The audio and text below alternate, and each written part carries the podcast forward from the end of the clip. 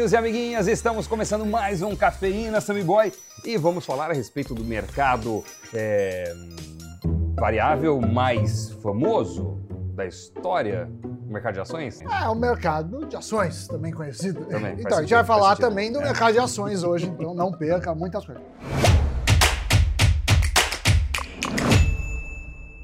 O programa de hoje vai tentar desvendar um pouco do que os analistas falam sobre o que é uma boa ação e como achar uma boa ação. Claro que tem várias correntes. Eu não sou um grande entusiasta dessa corrente, mas reconheço que tem grandes nomes. Por exemplo, abre aspas, sempre comprem papéis com bons fundamentos. É uma frase famosa do Luiz Barsi, um dos maiores Investidores, Investidores pessoa física da bolsa, né? É. o conselho né, parece um pouco óbvio, né? Assim, o conselho parece meio óbvio, mas nem sempre é seguido. Até porque é a mesma coisa que falar assim, confie nos bons amigos e evite os falsos amigos. A questão é como saber quem são os bons amigos e como saber quem são os maus amigos, ou melhor, como saber quais são as boas e as más ações. E também qual é a hora certa de Sim. comprar essas ações, né? Aí você consegue analisar tudo para tomar uma decisão mais embasada. E você ainda pode questionar o seguinte: se ações são investimentos de renda variável, vale mesmo a pena gastar tempo tentando prever como esses ativos vão se comportar? A resposta é sim. Mais do que intuição ou um palpite, o sucesso no mercado de ações muitas vezes está relacionado a uma análise mais aprofundada das oportunidades disponíveis na bolsa de valores. E é a respeito disso que a gente vai falar hoje. Exatamente. Fato é que o mercado de ações é uma jornada, o aprendizado é de uma vida, mas faz diferença.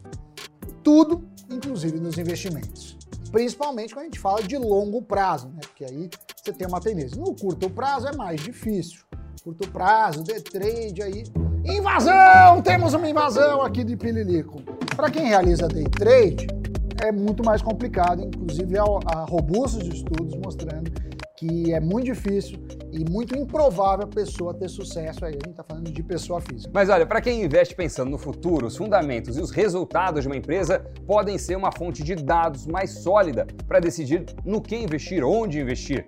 Essa análise de ações faz com que as decisões sejam tomadas com base em dados e não em achismos ou intuições.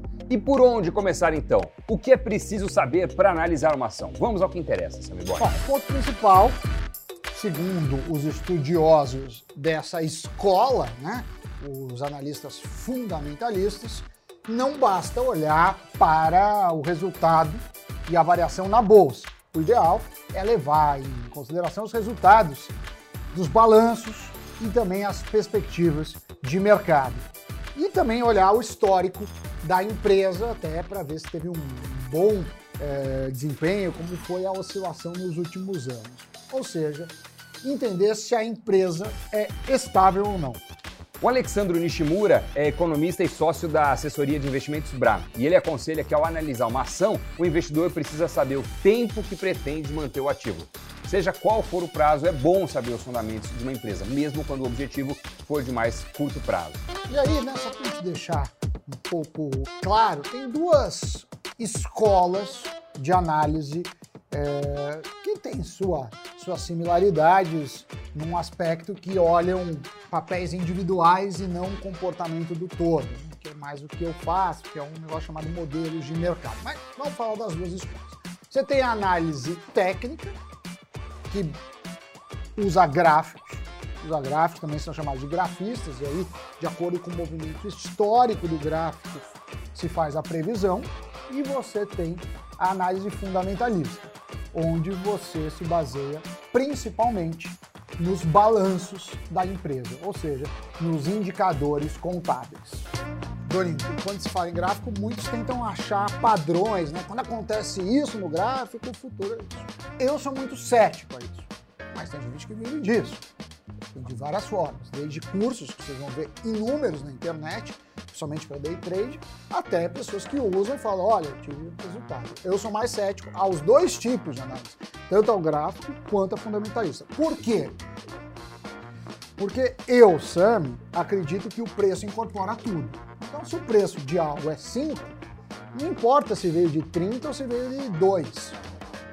A melhor expectativa é 5. Ninguém seria bobo de, de pagar 5 se aquilo fosse valer menos uh, instantes depois, ou, ou vender por 5 se aquilo fosse valer mais instantes depois, ou dias depois.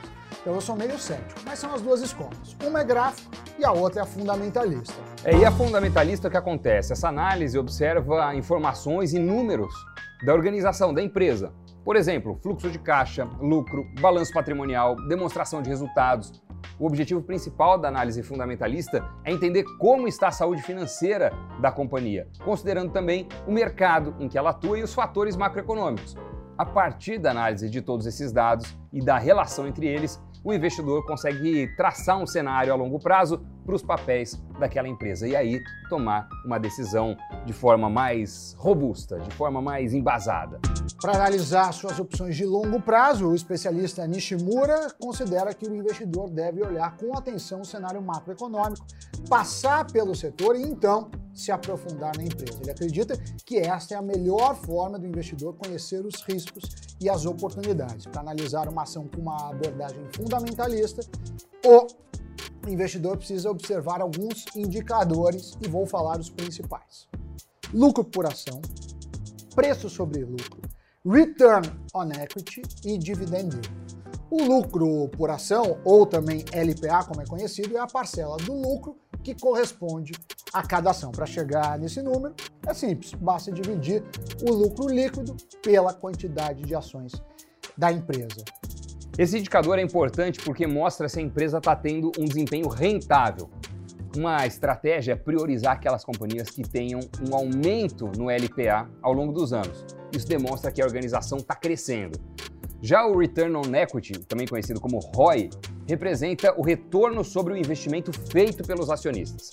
Esse indicador serve para medir a rentabilidade de uma companhia ao revelar o quanto de lucro ela gera com o dinheiro que foi investido pelos acionistas. O cálculo é feito dividindo o lucro líquido da empresa pelo patrimônio líquido. Esses valores todos são encontrados na divulgação de resultados trimestrais das companhias.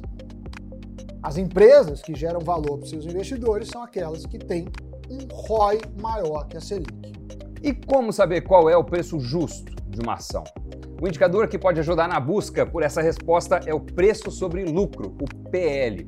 O índice é calculado dividindo o preço atual da ação pelo lucro por ação.